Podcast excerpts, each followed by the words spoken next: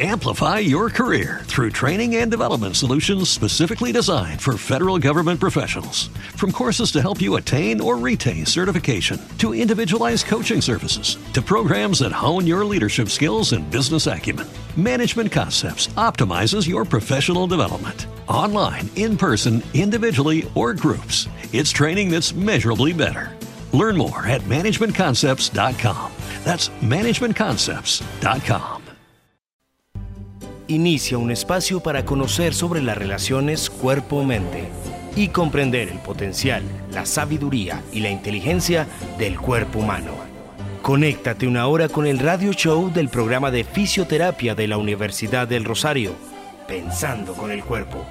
Ven y descubrimos todo lo que se puede hacer, aprender y sentir desde la conciencia de vivir en movimiento. Bienvenidos. Esto es Pensando con el Cuerpo.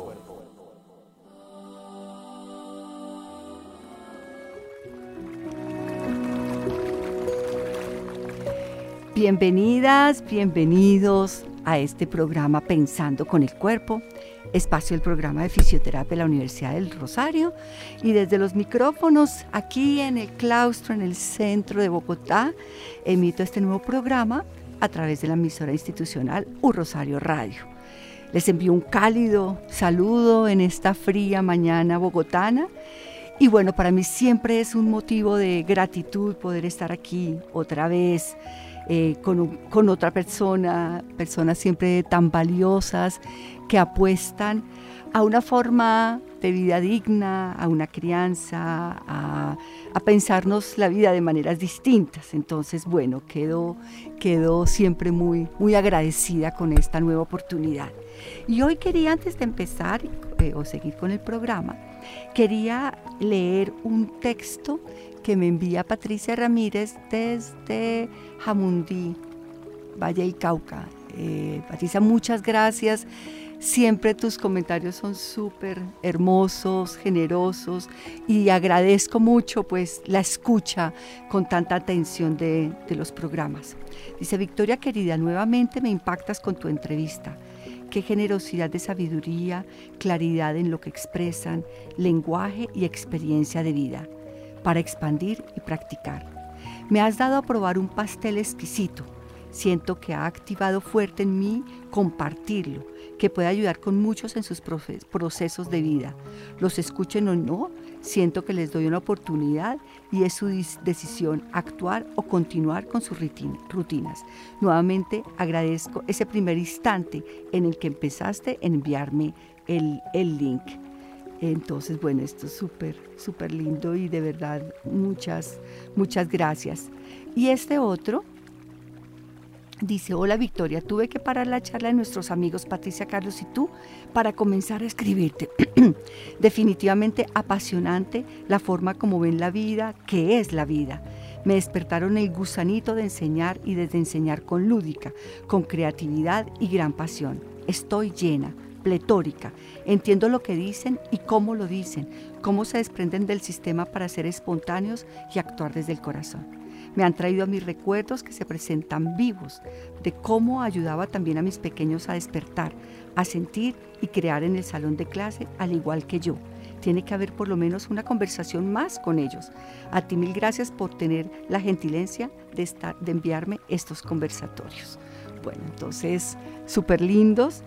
Uno es de Patricia de Camundí y el otro es de Eli de Chile. Entonces, los dos, Patricia y Eli, muchísimas, muchísimas gracias por los comentarios y por escuchar de una manera tan, tan presente ¿no? el, en los, los programas. Bueno, en la sección La Palabra para despertar la conciencia, hoy realizaré una lectura del libro El microcosmos del movimiento.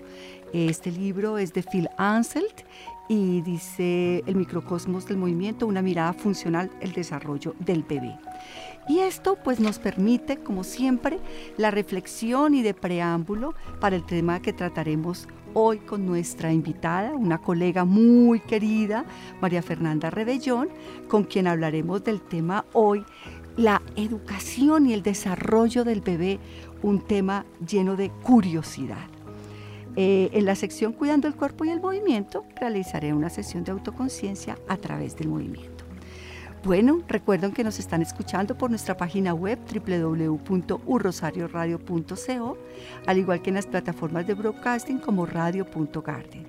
De igual manera, si desean conectar con nosotros en las redes sociales, nos encuentran como Un Rosario Radio en Twitter, Instagram, Facebook y YouTube. Además, en la página web www.urrosarioradio.co encuentran la programación de la emisora. Y si llegaron tarde a esta emisión o se pierden un programa o quieren compartirlo o volverlo a oír, recuerden que todos los programas de Urrosario Radio los encuentran en la plataforma Spreaker, Spotify y Deezer. Bueno, muy agradecida a todos los que escuchan este programa desde Australia, sé que nos escuchan, sé que nos escuchan en Noruega, en Suiza, en Alemania, en Inglaterra y obviamente pues en Colombia, en Jamundí, en Barranquilla, en Cali, Manizales. Entonces muy, muy agradecida por esa audiencia tan extendida y tan universal. Muchísimas gracias. Igual los invito a sugerir temas o personas para el programa y para esto me pueden escribir al correo victoria.molina.urrosario.edu.co. Bueno, agradezco a Nelson Duarte, quien me acompaña en el Control Master, y a Sebastián Ríos, director de la emisora, pues quien sigue al frente dándonos eh, línea sobre cómo seguir manejando nuestros programas. Soy Victoria Molina, yo soy fisioterapeuta, profesora del programa de fisioterapia, maestra del método Feldenkrais y bueno, las invito, los invito a que se queden con este programa, Pensando con el Cuerpo, un programa que busca una mirada integral de todo nuestro ser. Bienvenidas, bienvenidos. ¿Sabías que recuperar hábitos de movimientos saludables nos permiten vivir mejor la vida pensando con el cuerpo?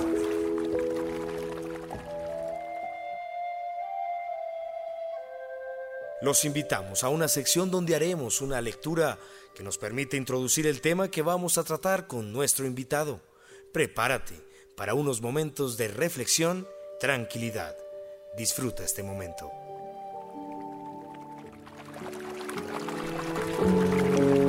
Bueno, como comentaba hace un momentito, en esta sección, la palabra para despertar la conciencia, traigo este texto, pues lo elegimos con, María Fernanda, y dice así, este texto, decía, es del microcosmos del movimiento, una mirada funcional al desarrollo del bebé para todas las personas que estén interesadas en todo lo que es el desarrollo del bebé. Realmente es un libro muy recomendado es escrito por Phil Ansel. Phil Ansel es maestro del método Feldenkrais y además es músico, un hombre con una sensibilidad inmensa. Entonces, hay una parte que dice el suelo. La fuerza de la gravedad es una gran maestra, clara, constante e incorruptible. A través de ella el infante aprende un sinfín de cosas la adaptación a la influencia de la fuerza de la gravedad es un proceso enorme de múltiples aprendizajes. También se puede decir que es una hazaña mayor para el ser humano porque cuenta para ello con muchos menos mecanismos innatos que los animales. Feldenkrais sostiene, lo que es el instinto para el animal es el aprendizaje para el ser humano. Afortunadamente, ser el ser humano cuenta con un gran amigo en este aprendizaje, el suelo. A través del suelo, el pequeño ser humano puede orientarse y saber dónde se encuentra y dónde están sus límites. La experiencia del límite es crucial porque provee una orientación, lo que equivale a seguridad también en la educación. Aparte de la orientación, el suelo le da apoyo, soporte y sostén al bebé. También restringe sus grados de libertad. Bernstein dice esto, en relación con sus movimientos. Resulta interesante que justo esta limitación lo lleve a aprender. Al encontrarse el sistema con partes del cuerpo que no puede mover por la limitación del suelo, tiene que buscar una solución que, en otras palabras, significa aprender. Un buen ejemplo es cuando el bebé se voltea por primera vez de boca arriba a boca abajo y se halla con un brazo atrapado debajo del tronco. ¿Cómo encuentra una solución? ¿Qué hace? Es muy interesante observar las diferentes estrategias que utilizan los bebés para liberar el brazo. Entre ellas, no solo está el uso de la fuerza, también el balanceo y el contrabalanceo. El sistema del bebé entra en diálogo con el suelo inmediatamente después de nacer. La gran ventaja del suelo es que es altamente predecible y confiable. Siempre está ahí y reacciona de la misma manera.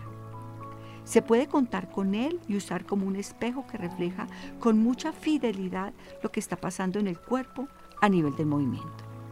Las primeras experiencias de la, relación entre la fuerza y el suelo aparecen cuando el bebé comienza a empujar con una parte de su cuerpo y se da cuenta de que alguna otra parte se mueve o levanta como consecuencia de esta acción. Así descubre uno de los principios más básicos que rigen el buen funcionamiento de nuestro cuerpo. Si una parte va hacia adelante, otra va hacia atrás. Si una parte baja, otra sube, etc. Estas primeras experiencias con el suelo son la base de aprendizajes esenciales en cuanto al uso de la fuerza. Esto incluye los dos principios fundamentales, tirar o empujar. Reptar, por ejemplo, incluye ambos principios, tirar con un antebrazo y una mano y empujar con una rodilla y un pie. Bueno, pues creo que ahí quedamos con elementos muy interesantes para nuestra conversación con María Fernanda.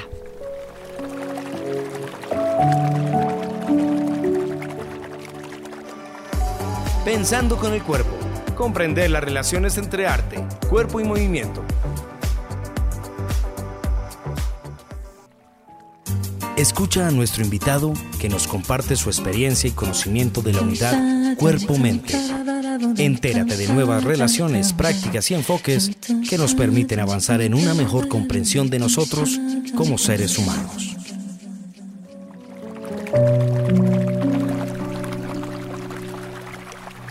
Bueno, estamos hoy con María Fernanda Rebellón. María Fernanda, buenos días, ¿cómo estás?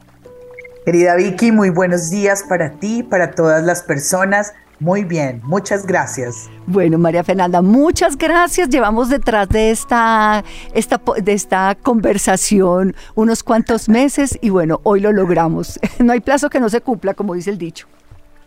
Así es, así es. Qué dicha, muchas gracias. Bueno, María Fernanda, bueno, voy a hacer una pequeña presentación. Pues María Fernanda tiene una hoja y una trayectoria pues de muchísimos años y aquí hice esta pequeña selección eh, para el programa.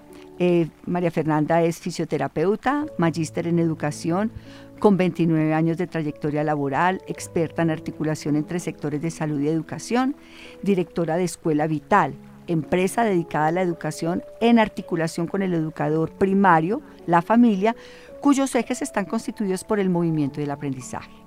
Es asesora y analista de proyectos y procesos relacionados con educación y salud, con énfasis en análisis de contexto y poblacional y en temas de salud pública, salud mental, discapacidad, inclusión, aprendizaje, emociones, neurodesarrollo y psicomotricidad. Tiene una trayectoria profesional con equipos interdisciplinarios e intersectoriales e interprofesionales en atención primaria en salud, APS, en áreas rurales y urbanas con capacidad de adaptación en ambientes multiculturales.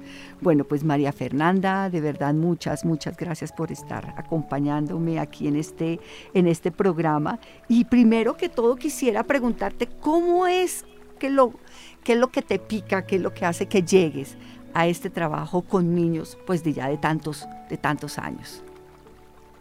Me picaron dos cosas maravillosas. Una maravillosa maestra que es Estela Parra, con quien estuve en el hospital infantil en una práctica en donde nos hablaba ella siempre alrededor de observa, observa, observa y procede. Y entonces desde ahí salí Y cuando ya salí y estaba trabajando en un espacio también maravilloso eh, con adultos, de pronto me llega eh, una amiga y me dice, mira, hay un sitio que se llama Saltar y Aprender de dos fisioterapeutas, em, Elena Lesmes y Marta Ivonne Ruiz, que quieren tener una persona que trabaje con ellas. Y yo voy y me enamoro de este sitio. Me enamoro de este sitio porque en este sitio, en Saltar y Aprender, ese centro de actividades, la educación estaba alrededor del movimiento. Y entonces eh, yo empecé a trabajar, eh, era todo el día, y primero trabajábamos en turnos, digamos, por, por, por, por parte como del desarrollo dividido Amplify your career through training and development solutions specifically designed for federal government professionals. From courses to help you attain or retain certification, to individualized coaching services, to programs that hone your leadership skills and business acumen, Management Concepts optimizes your professional development. Online, in person, individually, or groups, it's training that's measurably better. Learn more at managementconcepts.com. That's managementconcepts.com. What if you could have a career where the opportunities are as vast as our nation, where it's not about mission statements, but a shared mission? At U.S. Customs and Border Protection, we go beyond to protect more than borders from ship to shore, air to ground. Cities to local communities, CBP agents and officers are keeping people safe. Join U.S. Customs and Border Protection and go beyond for something far greater than yourself. Learn more at cbp.gov/careers. eh, todos los niños y las niñas de cierta manera por las actividades sensoriomotoras que podían hacer, pero trabajaba con la familia y luego iba a las aulas, Iba a las aulas y esos niños venían a esos, a esos gimnasios, a esa piscina, y entonces empecé a ver ahí cómo comprender el desarrollo, cómo comprender ese neurodesarrollo, cómo comprender ese contexto era fundamental si existía o no una patología, una enfermedad, si nos llamábamos eh, desarrollo normal, común, como, como fuera, empecé a entender eso. Y ahí me empezó a mí a picar em, esa venita de comprender que esa memoria y que esa huella arranca desde antes de la gestación, pero que ya en la gestación y en los primeros años de vida nos da la base la base, esa base compleja y maravillosa de todo lo que somos y seremos. Qué linda, qué linda forma y qué linda comprensión ¿no? del, del, movimiento y de lo que significa desde esos primeros, desde esos primeros años. Entonces, que eso es lo que quisiera que habláramos hoy, como todo esto que sucede desde, desde que está, está este proceso de embarazo, parto, eh, los primeros días, los primeros meses, los dos primeros años, que son tan importantes y que juega un papel tan importante, pues el movimiento, ¿no? Como base para el desarrollo de nuestro sistema, de nuestro sistema nervioso, ¿no? Y como de todo, de todo el ser, ¿no? De todo el ser, porque es todo lo que se juega aquí es como, como dicen las nuevas teorías del, del, desarrollo, del desarrollo de los bebés, ¿no? No es una cosa lineal, no es que una cosa vaya primero que la otra, sino que todas van eh, eh, desarrollándose o creciendo eh, o apareciendo, digamos, de manera simultánea. Entonces, bueno, quisiera que empezáramos como por ahí, como cómo ves estas nuevas, estas nuevas teorías que hablan ya de una de una comprensión más en espiral que lineal, por lo menos cuando nosotros aprendimos nos decían primero esto, segundo esto, tercero esto, ¿no? Hace unos cuantos años, obviamente, pero cómo eso ya de alguna manera cambia la forma como nos aproximamos a los bebés, a los niños, este, y eh, como fisioterapeutas, como personas que trabajamos con, tú particularmente, con las familias, cómo se puede acompañar esos procesos. Vicky, es que el movimiento es la base del aprendizaje. Y a veces cuando nosotros comprendemos que cuando estamos quietos, también nos estamos moviendo y cuando es cuando más nos estamos moviendo. Eh, lo digo porque muchas veces se cree que movimiento es solo cuando se ve acción, correr, caminar, pero claro, cuando nosotros comprendemos que es que observar es tan bello y tan claro y ya es movimiento. Entonces, eh, entramos por ahí. Mira, ¿qué pienso de eso? Me parece maravilloso. Creo que el aprendizaje es una espiral permanente y por eso yo, siempre mm, afirmo algo, Vicky, y es que claramente la base, lo básico, ¿cierto? Esa gestación de esos primeros años, y porque digo que viene desde antes de la gestación, porque pues es que la vida es un continuo, Vicky, la vida no para. Nosotros antes de la gestación estábamos vivos, ¿no? Estaba vivo eh, eh, eh, la mamá, el papá, entonces la vida es un continuo. Creo que es maravilloso entender así el aprendizaje como una espiral, es maravilloso comprender que esa base es tan compleja, pero se llama base, es porque sin ella ese avanzar no se podría hacer de una u otra manera.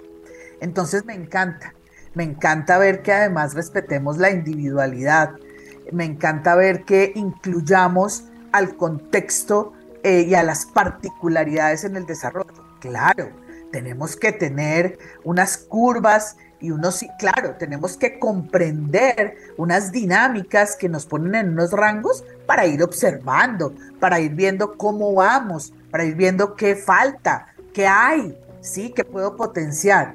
Eh, pero ya eso de que primero una cosa u otra no, sin embargo, Vicky, aquí hay algo que quiero comentarte, y es que si hay unas secuencias maravillosas que facilitan ese avance en espiral. Por eso Entonces, es correcto, ¿sí? Entonces, ese avance en espiral se facilita con unas secuencias en el eh, neurodesarrollo, en el desarrollo sensorio-motor, que eso no lo podemos separar y que nos da claramente una relación con el desarrollo cognitivo con el desarrollo cognitivo, con el desarrollo emocional, ¿no? Porque todos, todos, van de, todos van de la mano. Bueno, y quisiera entonces aquí que empecemos como con el suelo, esto que acabamos de leer de, de, Phil Ansel, que me parece muy bello, y eh, hoy precisamente estaba leyendo un texto de una de una amiga y me decía que está angustiada porque, claro, el, el, apoyo de la crianza lo están dando los abuelos. Y para los abuelos, llevar el bebé, la bebé al piso es que se va a pegar, se va a ensuciar, eh, se va a lastimar. Entonces, ¿cómo pudiéramos eh, dar un mensaje aquí que el suelo es como fundamental. Yo diría que es, ahí sí es el piso, el suelo es el piso. Puede sonar redundante, tanto lógico como sea, pero es de alguna manera lo que me permite, y como lo dice Phil tan sabiamente, es como el que da una información permanente, ¿no? Y que le permite al bebé empezar como con todo este proceso. Vicky, es que el suelo, eh, es ahí sí es cierto, como esa base, como ese eje, ¿no? Y entonces imagínate que nosotros en la medida en que estamos en el suelo, empezamos a trabajar con dos amigos que nos acompañan por toda la vida, que son obviamente la fuerza de la gravedad, ¿cierto? Esa fuerza de la gravedad que todo el tiempo está diciendo, enderezate, ¿cierto? Levántate, muy bien, mira al frente, ubica, centra. Entonces, esa fuerza de la gravedad que todo el tiempo me estás enseñando y ese segundo amigo del suelo, que es que yo todo el tiempo tengo que hacer ajustes, ajustes, esos ajustes en esas transiciones, esos ajustes que llamamos ajustes posturales, pero que todo el tiempo lo que me están haciendo es mandándome unos estímulos porque nosotros estamos en ese desarrollo sensorio-motor todo el tiempo recibiendo estímulos. Y esos estímulos despiertan también esa información que viene, pues claramente desde la genética, pero que es también una información que está desarrollándose por el contexto. Y ese contexto debe tener un suelo llámese el suelo en donde usted se desarrolle. Claro, entre más suelos usted explore de manera organizada, de manera gestionada, pues usted va a tener muchas más formas de adaptar, de responder y de accionar. Entonces, yo creo que el suelo, como lo dice eh, nuestro amado, yo creo que es un maestro, ¿no? Y que cuando nosotros vemos que ese maestro es lo que debemos explorar, volvemos a entender por qué hay que ir al suelo, porque hay que estar en el piso, por qué las camas deben ser bajas, por qué hay que tocar el pasto, la arena, la madera, el, la baldosa, ¿por qué? ¿Por qué? Porque es que esos estímulos se van ordenando y nos van dando pie a que, bueno, ya hablaremos de eso un poquito, que esos tres eh, apoyos que nosotros tenemos, digamos, grandes apoyos a través de la vida, se vayan dando, que es el tronco, ¿cierto? Tanto en posición boca arriba como abajo, que es esa maravillosa pelvis en esa posición sentada y que finalmente avanzamos y llevamos a esos bellos pies, maravillosos pies en esa posición bípeda. Entonces, cuando yo entiendo que el suelo lo que me brinda es eso, yo lo que puedo decirle a las personas es que la mayor protección que yo puedo tener para una niña, para una bebita, ¿cierto? Para todas esas niñez y para todas esas niñeces es permitirle explorar en ese primer espacio que solito es un gran maestro que va enseñando y que el cuerpo se va adaptando para los dos grandes procesos del aprendizaje, la observación y el procesamiento, querida Vicky. Qué, qué belleza, sí, realmente es, esto me parece que es un mensaje contundente eh, entendiendo esto, ¿no? Porque además ahora con el tema de la bioseguridad, ¿no? Y las propagandas que uno ve permanentemente de la, de la asepsia y de que hay que limpiar, pues claro que hay que limpiar, ¿no? Nadie dice que no. Pero estas cosas a veces exageradas, ¿cierto? Claro, con el ánimo, la preocupación de que el bebé no, no, se, no se enferme, etcétera, pues a veces restringimos de alguna manera eh, las posibilidades del, del desarrollo, ¿no? Y cómo entender también que el bebé tiene la capacidad, tiene una cosa que es fundamental que vamos perdiendo con la vida, que es la curiosidad, ¿no? Y la curiosidad es lo que hace que el bebé se mueva, ¿sí? Que el bebé explore, que el bebé identifique, porque también a veces como ponemos tantas cosas en el ambiente del bebé a la mano, no permitimos que el bebé con su curiosidad explore. Entonces creo que aquí este es otro elemento fundamental para que impulsa al bebé o a la bebé al movimiento. Ahí hay una cosa maravillosa que me encanta de lo que estás diciendo y es que hay dos verbos que quiero unir a eso que estás diciendo. La exploración y la experimentación, ¿no? Esa, esa curiosidad, cuando yo exploro y cuando yo experimento, voy haciendo una memoria, voy haciendo una huella, pero lo más bello de todo eso es que somos seres sociales y somos seres emocionales.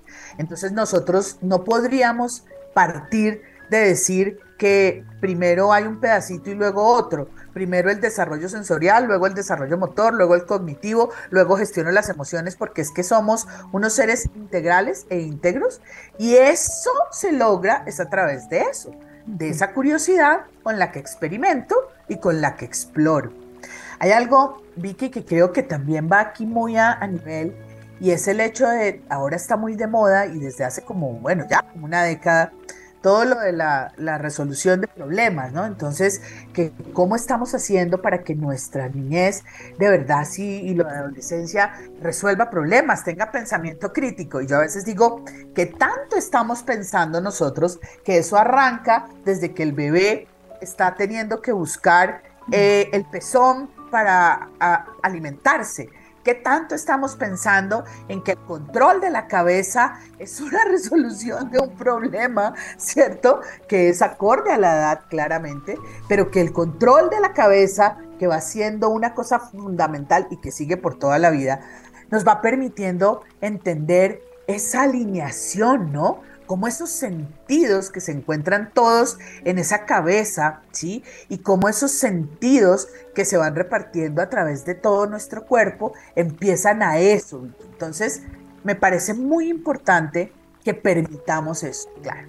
Digamos que el COVID eh, hizo una división, pero también a mí me hizo una cosa maravillosa, y es que estoy en una campaña que quien se una, bienvenido, que es la reivindicación del tacto porque el COVID nos hizo eh, sentir que muchas veces tocarnos era peligroso. Y mm, otras cosas, por otras cosas del mundo que pasan, eh, el tocarse se ha limitado. Y a veces cuando uno vuelve y reacciona y dice, hey, hey, el tacto, ese maravilloso sentido primitivo al lado del olfato, hay que reivindicarlos, ¿no? Hay que traerlos aquí y hay que permitirles que trabajen en todo eso, en esos seguimientos visuales, en esos seguimientos auditivos, en esos seguimientos olfativos, para que todo eso que estamos haciendo, esa curiosidad, me abra el camino para que cada vez yo resuelva problemas más complejos y así me permita tener una cuna, una base que me permita avanzar en cognición, en aprendizaje, en gestión de emociones.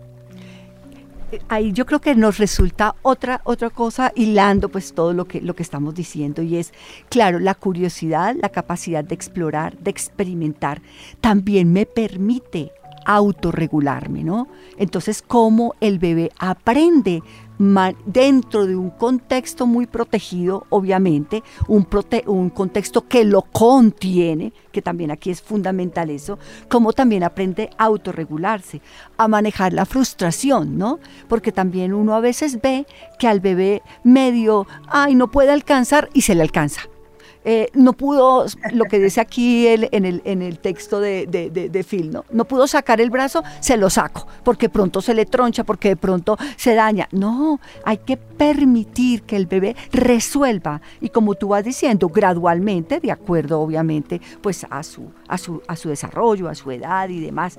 Pero cómo eso es lo que va construyendo la capacidad de autorregularse, que tú lo trajiste ahorita bellamente, cuando pedimos que un niño de cuatro años se autorregule, pero si no lo dejaron autorregularse cuando tenía seis meses, ¿sí? Cuando hizo la pataleta y de pronto o se le calmó eh, dándole lo que Amplify your career through training and development solutions specifically designed for federal government professionals. From courses to help you attain or retain certification, to individualized coaching services, to programs that hone your leadership skills and business acumen, Management Concepts optimizes your professional development. Online, in person, individually, or groups, it's training that's measurably better.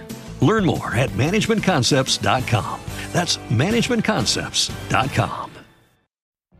What if you could have a career where the opportunities are as vast as our nation, where it's not about mission statements, but a shared mission? At U.S. Customs and Border Protection, we go beyond to protect more than borders from ship to shore, air to ground.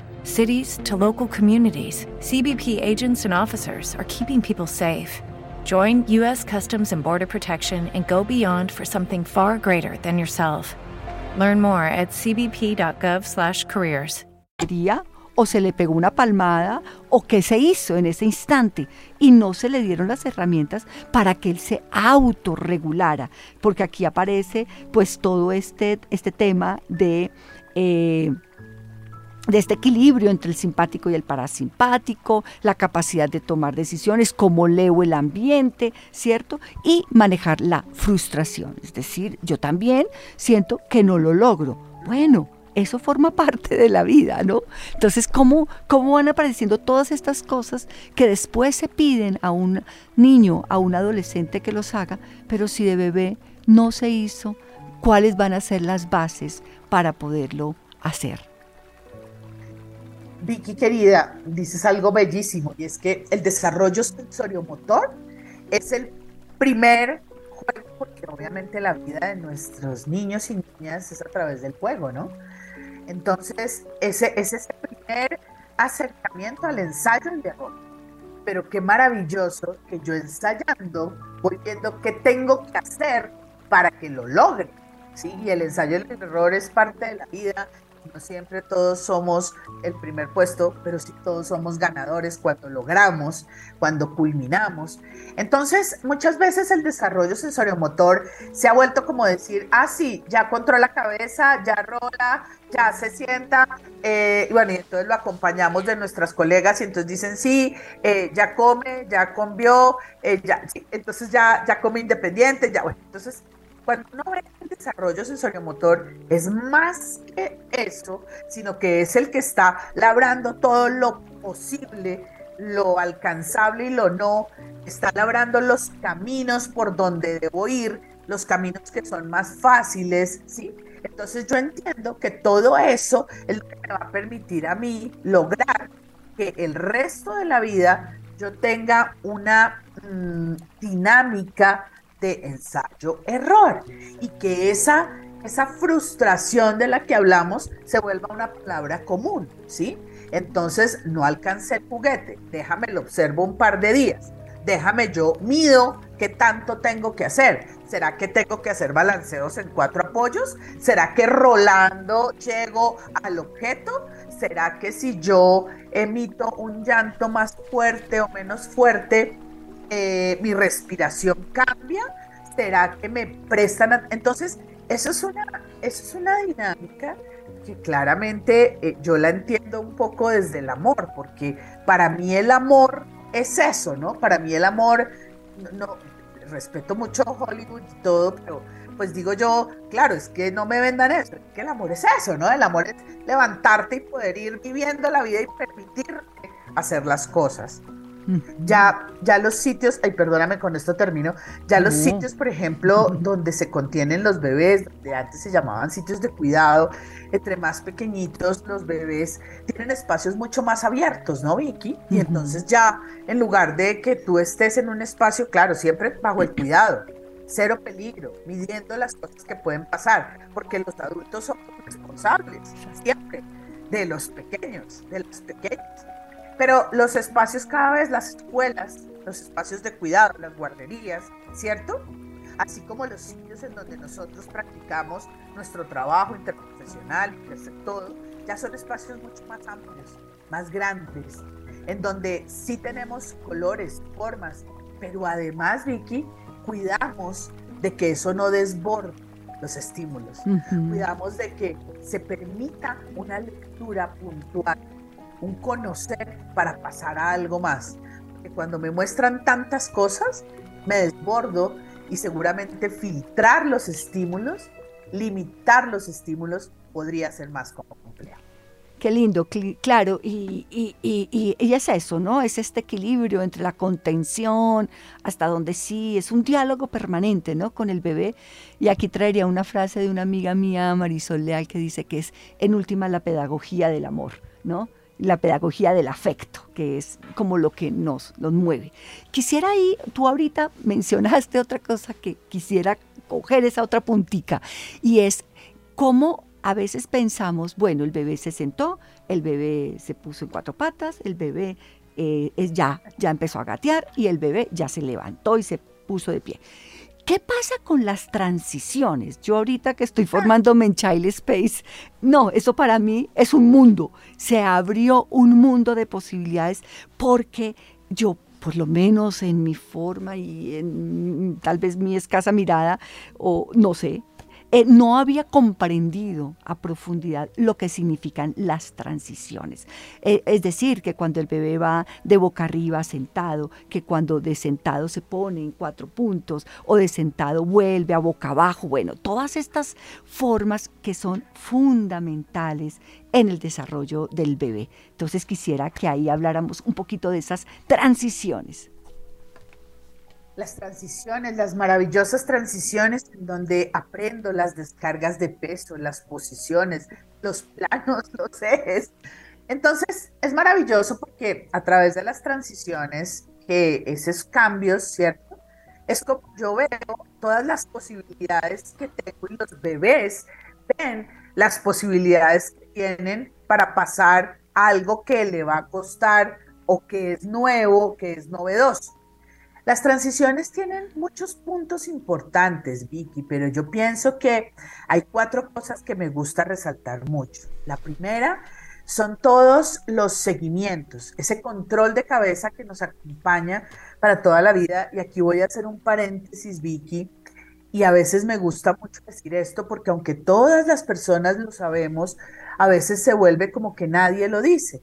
No es que el control cefálico se dio a los cuatro meses y a los seis meses y a los ocho, no, es que seguimos haciendo control cefálico toda la vida, ¿sí? Y que eso me parece importante que quede puesto ahí, ¿sí?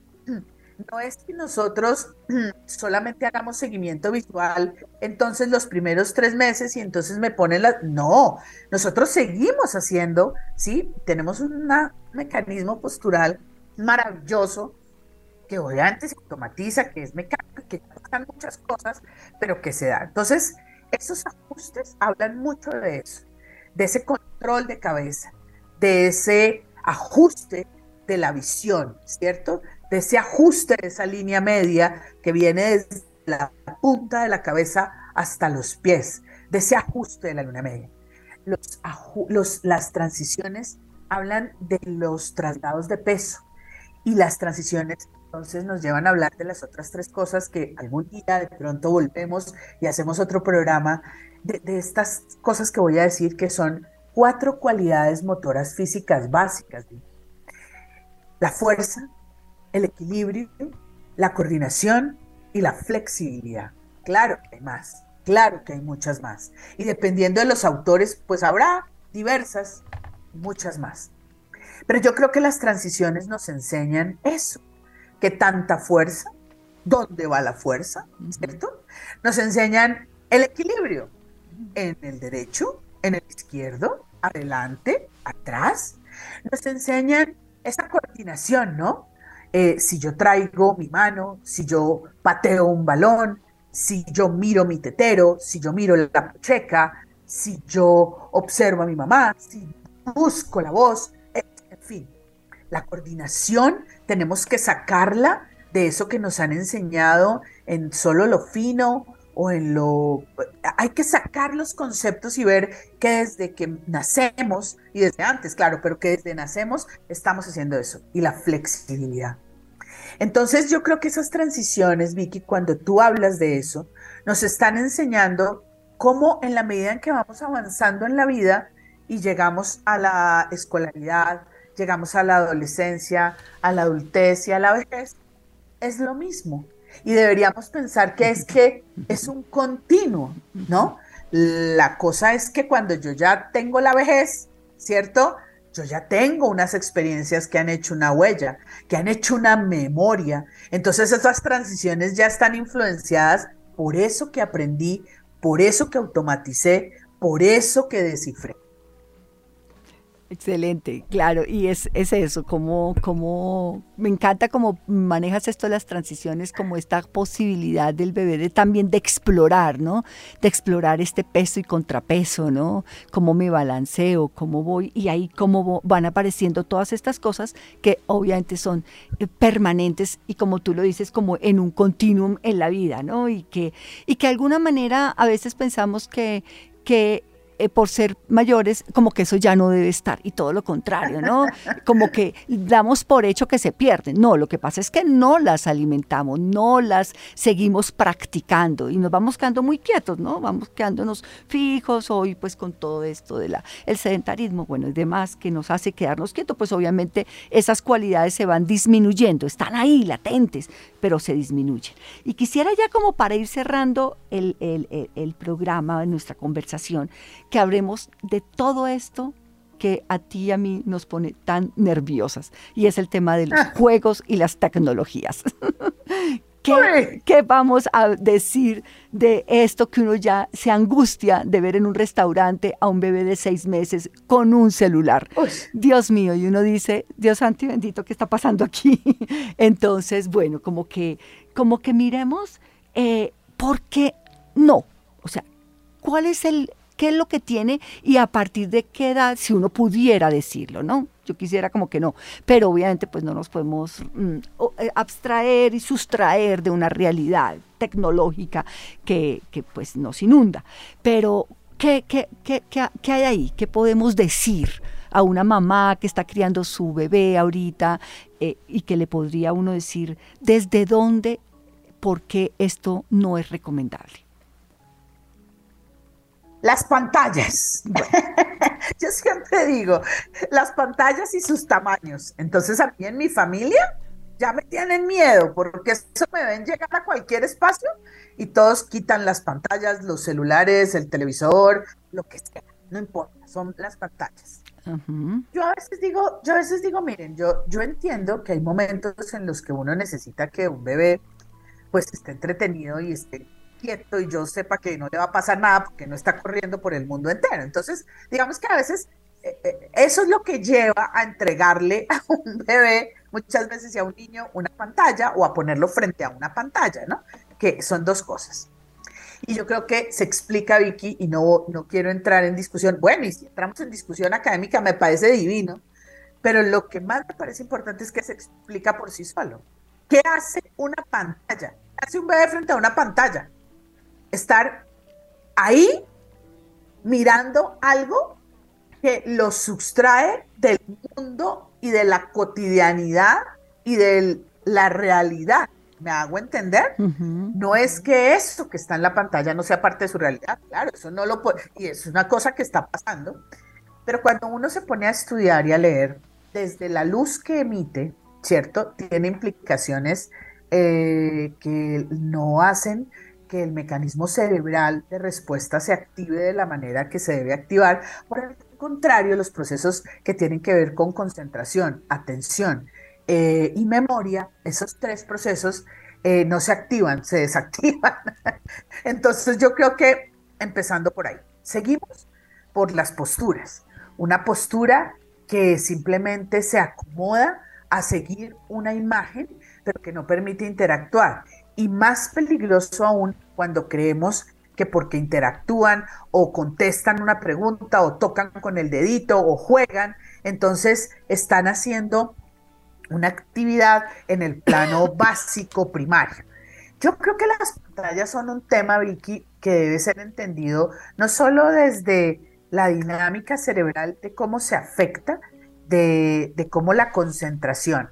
La voy a poner en otro sentido porque sé que hoy no podemos profundizar, pero sí lo voy a poner en otro sentido acá, Vicky. Toda la dinámica de las pautas de crianza se ve completamente afectada por el uso de pantallas. Un bebé, un niño que está embelesado en una pantalla, cuando tú le haces un llamado, eh, Alana, Pedro, Sol, Arturo, y no contesta, es porque la prioridad que, está teniendo a dar respuesta al estímulo es la de la pantalla. Está extraído de esta realidad de este mundo. Muchos padres nos preguntan a nosotros en Escuela Vital, ¿qué pasará que es que no me escucha? ¿Qué pasará que es que no hace caso? Mira que es que corre, corre, corre o, o no se quiere levantar. Son cualquiera de los dos espacios, ¿no? Y pasa mucho eso, Vicky. Pasa mucho eso que las pautas de crianza se ven afectadas es porque la pantalla saca a los niños, y eso tiene una explicación con niños y niñas, los saca de una realidad, de unos estímulos que están permanentes. La luz, el sonido, ¿me hago entender? Eh, el tacto, todos esos son estímulos que tienen que estar siendo priorizados y no se priorizan porque se atiende a Amplify your career through training and development solutions specifically designed for federal government professionals. From courses to help you attain or retain certification, to individualized coaching services, to programs that hone your leadership skills and business acumen, Management Concepts optimizes your professional development. Online, in person, individually, or groups, it's training that's measurably better. Learn more at managementconcepts.com. That's managementconcepts.com. otros. Entonces, este es un tema muy complejo que, claramente tiene afecciones, perdónenme, cerebrales, en la crianza, en la postura, y eso no lo estamos diciendo nosotras, eso lo dicen las investigaciones y eso lo dice el mundo y lo grita latentemente, querida Entonces, hay que buscar otras formas, hay que retomar la lectura, hay que retomar el juego, hay que retomar las historias, hay que retomar el silencio, hay que retomar los sentidos como espacios en donde podemos estar atendiendo a estímulos que nos ayudan a crecer, a desarrollarnos, a amar todo alrededor de nosotros, a amarnos. No, pues creo que todo un tema. Y además pues bueno, no solamente la, la, tecnología, sino todos los juegos ¿no? que, que hoy también, eh, digamos que a veces o se vuelven demasiado, demasiada estimulación para un bebé, ¿no? que no se regula, que tanto juego, que tantas cosas necesita un bebé. Entonces a veces pensamos que eh, lo ideal es que el bebé tenga muchos juegos, no importa su edad. Y cómo no empezar a, a como a calibrar un poquito, a ordenar un poquito también el tema del juego. Yo siempre digo que el juego entre más simple mejor, ¿no? El, el juego, dime, dime. ¿Puedo decir algo? Sí, claro, claro, dale. a veces digo, yo a veces digo, mire, miremos a la naturaleza, miremos a los animales. Muchas veces eso se nos olvida. Las cosas más básicas son las cosas que más exploran y que más uso tienen entre ellos. Eh, no sé, los gatos, los perros, y si vemos los animales salvajes también. Pero digamos que uno, uno ve una cajita, ¿cierto? Le gana a una cama elegante. un palito. Y ahí, para, para cerrar este comentario, hay unos inventos maravillosos en la vida que son la pelota, ¿cierto? Que son el aro, que son los sonidos. Y entonces cuando uno empieza a, a, entender eso, entonces uno dice, oiga, yo qué tengo, tengo una cantidad de cosas dentro de mí o cosas muy sencillas fuera de mí, una pelota. La pelota es el mejor invento del mundo. No tenemos que tener ni pelotas que suenen, que chillen, que salten 40 colores. Una pelota. Y entonces cuando yo me permito eso, también me permito mejorar la comunicación con mis niños, con mis niñas a cargo, independientemente del rol en el que esté. Gracias, Vicky. No, no, quería que ahí podemos seguir, eh, seguir, eh, seguir profundizando en esto porque precisamente es, eh, es, es, eso, ¿no? Cómo regulamos también o cómo elegimos los, los juegos, los juegos adecuados, ¿no? Esto pues también que a veces se inventan de un montón de cosas, de cojines mullidos eh, para el bebé, para sostenerlo. Yo digo, pero si lo que él necesita el bebé es caerse. el, el, bebé necesita caerse para poder sacar la mano. Y si no, pues, pues saber que si no saca la mano se va a pegar, ¿no? Obviamente lo que, bueno, y obviamente siempre creo que eh, podemos ser reiterativas dentro de un marco de seguridad, pero caerse, el explorar, es lo que hace que el bebé, el, el bebé, el bebé con su curiosidad se mueva. Entonces, claro, aquí no necesitamos grandes juegos, ¿sí? Porque a veces también un poco la, la, la, cuestión es, es que no tengo plata para comprarle la última moda de Fisher Price, ¿no? Entonces, pues no, es, ese no es el juego, ese no es el juego. Tú necesitas eso que me parece divino, eso que acabas de decir, una pelota, un aro y una caja, ya con eso el bebé puede hacer maravillas, maravillas, maravillas. Entonces ahí es, eso me parece que es es fundamental, como, como tranquilizarnos y entender que, y, y, esto que pues también acabas de traer de la naturaleza, ¿no? Explorar la tierra, eh, que el bebé pueda estar en el pasto, que le pique el pasto, ¿no? Que le pique el pasto, es, es fundamental. El pasto pica. Por eso, exacto. Así es, así es.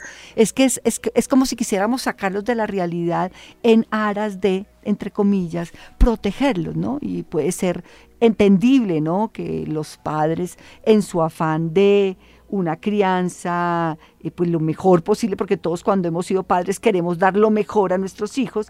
Entonces, ¿cómo lograr eh, no, no, no desviarnos de lo que eh, realmente puede proporcionar un ambiente sano, un ambiente rico en estímulos, a una cuestión e hiperprotegida que lo que hace es, todo lo contrario, limitar la curiosidad, el movimiento y demás. Yo, yo, bueno, no voy a decir nuevamente la marca, tú ya dijiste, pero esa, cualquiera, yo les digo a las personas, miren, vamos a hacer una cosa, calma, ¿para qué un saltarín? ¿Para qué un caminador? ¿Para qué? ¿Para qué? ¿Para contener un niño y tenerlo quieto?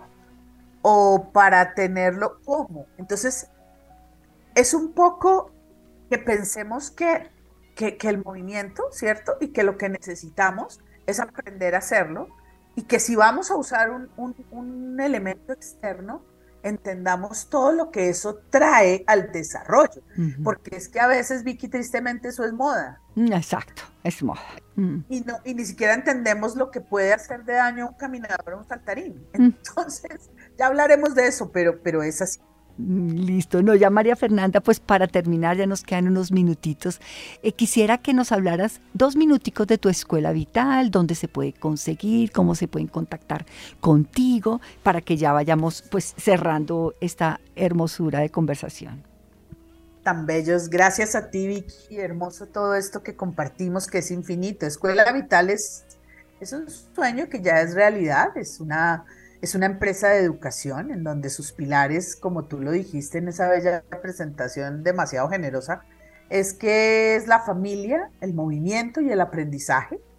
Em, nosotros tenemos eh, un trabajo en donde trabajamos escuelas para padres, madres y cuidadores. Tenemos un trabajo frente a la salud mental importante eh, con las familias, con instituciones educativas.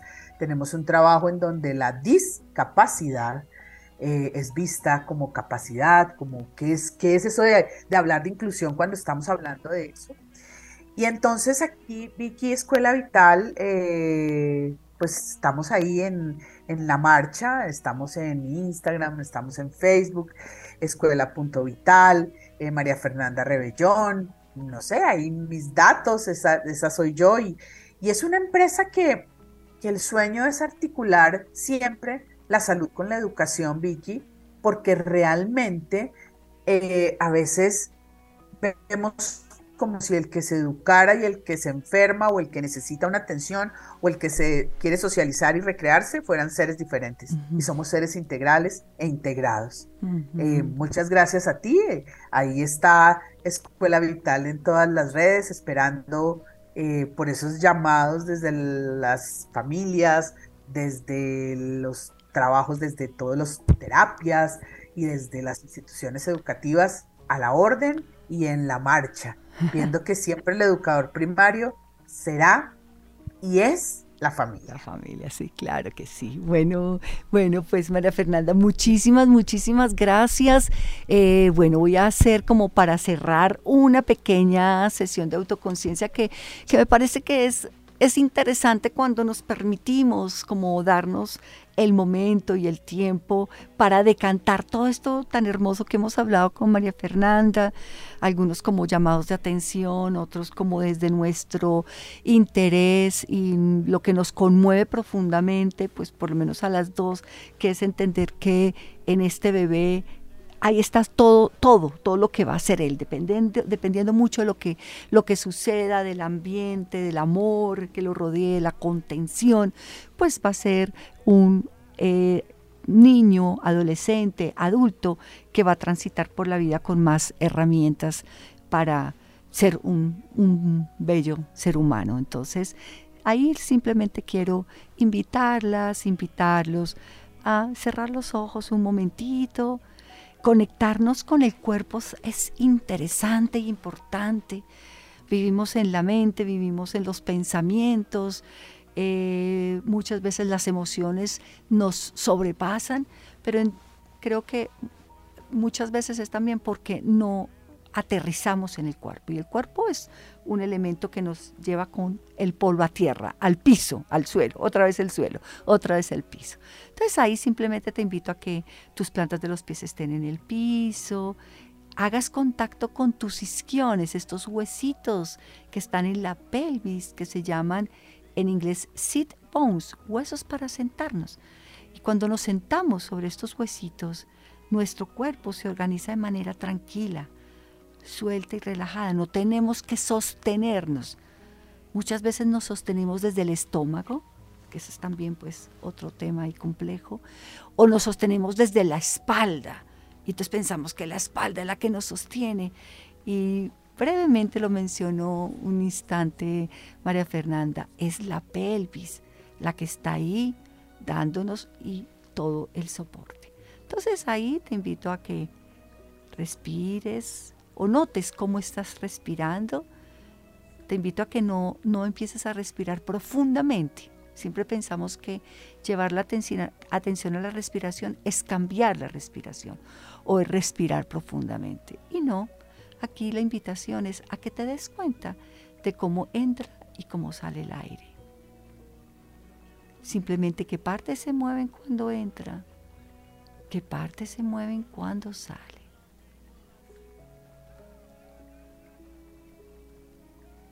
observa qué sensaciones aparecen, emociones y pensamientos. Y en este instante todo sucede. El movimiento, la sensación, el pensamiento y la emoción. Cuando usamos el lenguaje, el lenguaje es lineal, primero tenemos que decir una cosa y después tenemos que decir otra, pero no necesariamente porque sucedan una primero que la otra. Entonces nota ahí simplemente qué pensamientos llegan, qué emociones llegan. Y tal vez con el mensaje que te queda de, este, de esta conversación con María Fernanda, que crees que puedes llevar a algún lugar, a alguna persona, a algún sitio, que puedas decir, ah, mira, tal vez cuando tenemos más herramientas, más elementos, podemos aportarle a otros. Entonces, quédate ahí notando esto.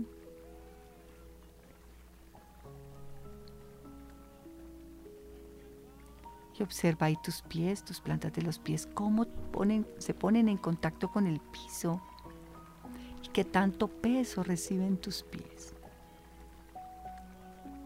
tu pelvis, tu columna, cómo está y el horizonte, dónde anda. Tienes la cabeza colgada, entonces recuerda, el control cefálico es permanente y a veces se nos olvida y dejamos caer la cabeza. Entonces simplemente nota ahí, como tu cabeza, tus ojos están diseñados para estar en el horizonte. Y ahí simplemente vuelves ahí a tu respiración. Y descansas.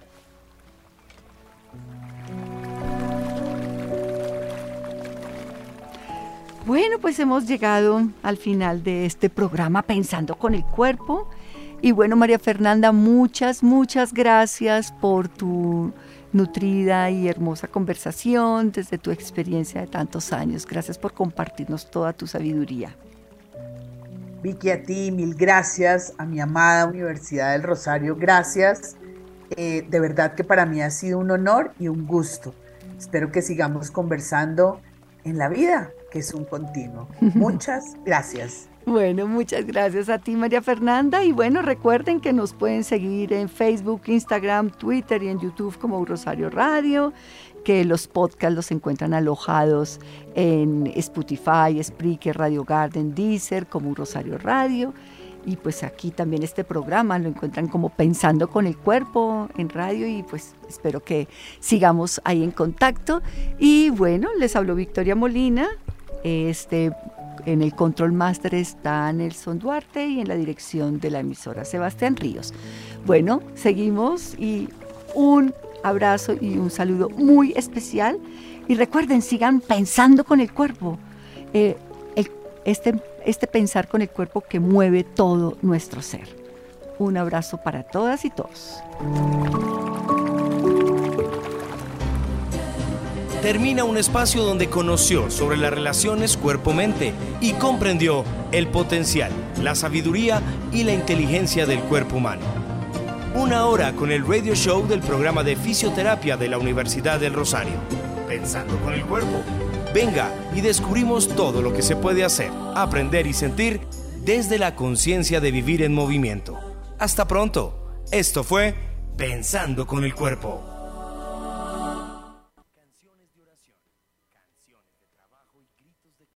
Amplify your career through training and development solutions specifically designed for federal government professionals. From courses to help you attain or retain certification, to individualized coaching services, to programs that hone your leadership skills and business acumen, Management Concepts optimizes your professional development. Online, in person, individually, or groups, it's training that's measurably better. Learn more at managementconcepts.com. That's managementconcepts.com.